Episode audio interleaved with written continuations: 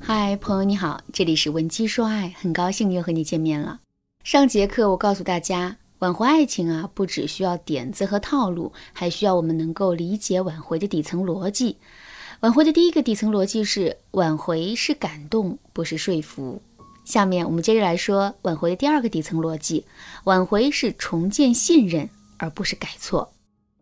之前我们接过一个这样的案例：一个姑娘平时跟自己男朋友啊在一起的时候很作，经常会各种无理取闹，逼着男朋友来哄自己。后来呢，男人忍无可忍，于是啊就跟她提了分手。分手之后，这姑娘也纠缠了一段时间，可最终也没什么效果。后来这姑娘就学乖了，把纠缠前任的精力啊放在了自我提升上。一个月之后，她的情绪自控力、性格和外在的气质。都有了很大的提升。可是，当他以这副新的面貌出现在前任的面前的时候，前任却并没有因此回心转意，而是对着姑娘说了一句：“你别再白费力气了，我现在是真的不敢相信你了。”你看，就算我们实实在在做了提升，最终也未必能挽回爱情。究其原因，就是我们没有弄懂挽回的底层逻辑是重建信任，而不是改错。当然啦，改错也很重要，但那只是一个基础，重建信任才是重头戏。那么，我们到底该怎么做才能重建和前任之间的信任感呢？首先，信任等于时间加重复。试想一下，两个人之间的不信任是一天两天形成的吗？当然不是。事实上，这种不信任啊，是经过了一件又一件的事情日积月累的结果。所以，想要彻底的消除这种不信任，我们也要有耐心。具体来说，就是我们不仅要让自己有一个基础的提升，还要在一段时间内呀，持续不断的保持和增加这种提升。有了这种时间的加持，男人对我们的信任才能够逐渐的建立起来。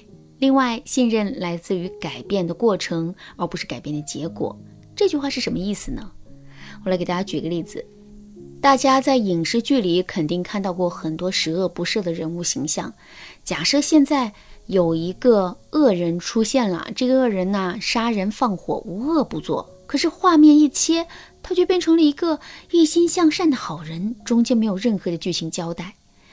在这种情况下，你在心理上能接受这个转折吗？肯定接受不了，对吧？可是如果剧情交代这个恶人虽然杀人无数，可他却是个很孝顺的人，但由于仇人报复，他的老母亲被杀死了。从那之后，他就明白了因果循环、报应不爽的道理，于是啊，决定洗心革面，做一个好人。听到这个剧情之后，你在心理上是不是能够接受这个大恶人洗心革面的转变呢？肯定就能接受了。其实啊，信任的建立也是如此。我们不仅要给到前任我们已经发生改变的结果，还要展示出我们发生改变的过程。只有这样，前任才会更容易相信我们。举个例子来说，我们由一个性格很作的姑娘变成了一个情绪稳定的姑娘，这是结果上的改变。可是这个改变到底是怎么发生的呢？我们一定要把过程，尤其是转折点的过程展示出来。比如，我们可以对男人说。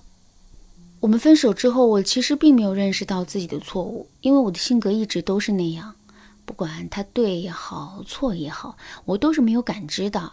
不过最近一段时间，我们公司里来了一位新同事，她也是那种性格很火爆、很作的姑娘，所以我们在公司里经常会吵架，而且很多时候我都落了下风。也是在那个时候，我才猛然意识到自己的性格和处事方式是会给别人带来伤害的。随后，我又联想到了我们的感情。我问自己，如果这个新同事天天跟我一起生活，并且天天跟我吵架，我是不是会疯掉？后来我得出了答案，我确实会疯掉。这个答案得出的一刹那，我就意识到了你当初跟我在一起的时候是多么痛苦。正是因为如此，我才会下定决心做出改变的。听到这段合情合理的解释之后，前任是不是更容易相信我们的改变呢？肯定是会的。如果你不知道该如何针对自身的情况给自己的改变设计一个合理的过程的话，你可以添加微信文姬零七零，文姬的全拼零七零，来预约一次免费的咨询名额。好啦，下面我们接着来说挽回的第三个底层逻辑：寻找感情的平衡点。爱情到底是什么呢？如果啊打个比方的话，爱情其实是一个天平，一个天平最重要的是什么？没错，是平衡。如果一个天平失去了平衡，这个天平也就失去了意义。感情也是如此，一段失去平衡的感情是注定不会长久的。就比如说，在一段感情中啊，一方很强势，总是攻击对方，可是另一方却很弱势，基本上是唯命是从。这样的感情能够维持长久吗？肯定不能。最终的结果不是老实人被逼急了，然后决然的要分手，就是老实人出于报复的目的走上了出轨的道路。既然一段失去了平衡的感情是注定无法长久的，那么我们在挽回爱情的时候，也就不能采用卑微讨好的方式了，因为靠卑微讨好换来的爱情，也终将会因为卑微讨好而流失。正确的做法是，我们要把两个人的感情当成是一种合作，然后用一种寻求合作的姿态去挽回我们的感情。那么，什么才算是寻求合作的姿态呢？首先，在寻求跟别人合作的时候，我们一定要尊重对方。所谓的尊重啊，具体来说就是我们要尊重前任独属于自己的空间和决定权。比如，我们可以对男人说：“我们之间毕竟还有感情，复合对双方来说都是有利的，你可以好好考虑一下我的建议。”而不是对男人说：“道理我都说清楚了，你为什么还不答应跟我复合？”前者给了对方空间和决定权，后者剥夺了对方的决定权，所以啊，最终结果肯定是不一样的。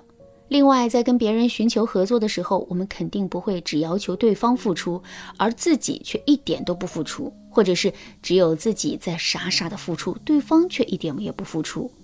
找到双方的利益点，并在这些利益点上达成平衡，这才是最关键的。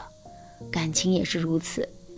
我们要努力找到双方的利益点，找到两个人感情的平衡点，而不是一厢情愿的去付出，或者是一厢情愿的去索取。好啦，今天的内容就到这里啦。如果你对这节课的内容还有疑问，或者是你本身也遇到类似的问题，不知道该如何解决的话，你都可以添加微信文姬零七零，文姬的全拼零七零，来获取导师的针对性指导。文姬说爱，迷茫情场，你得力的军师。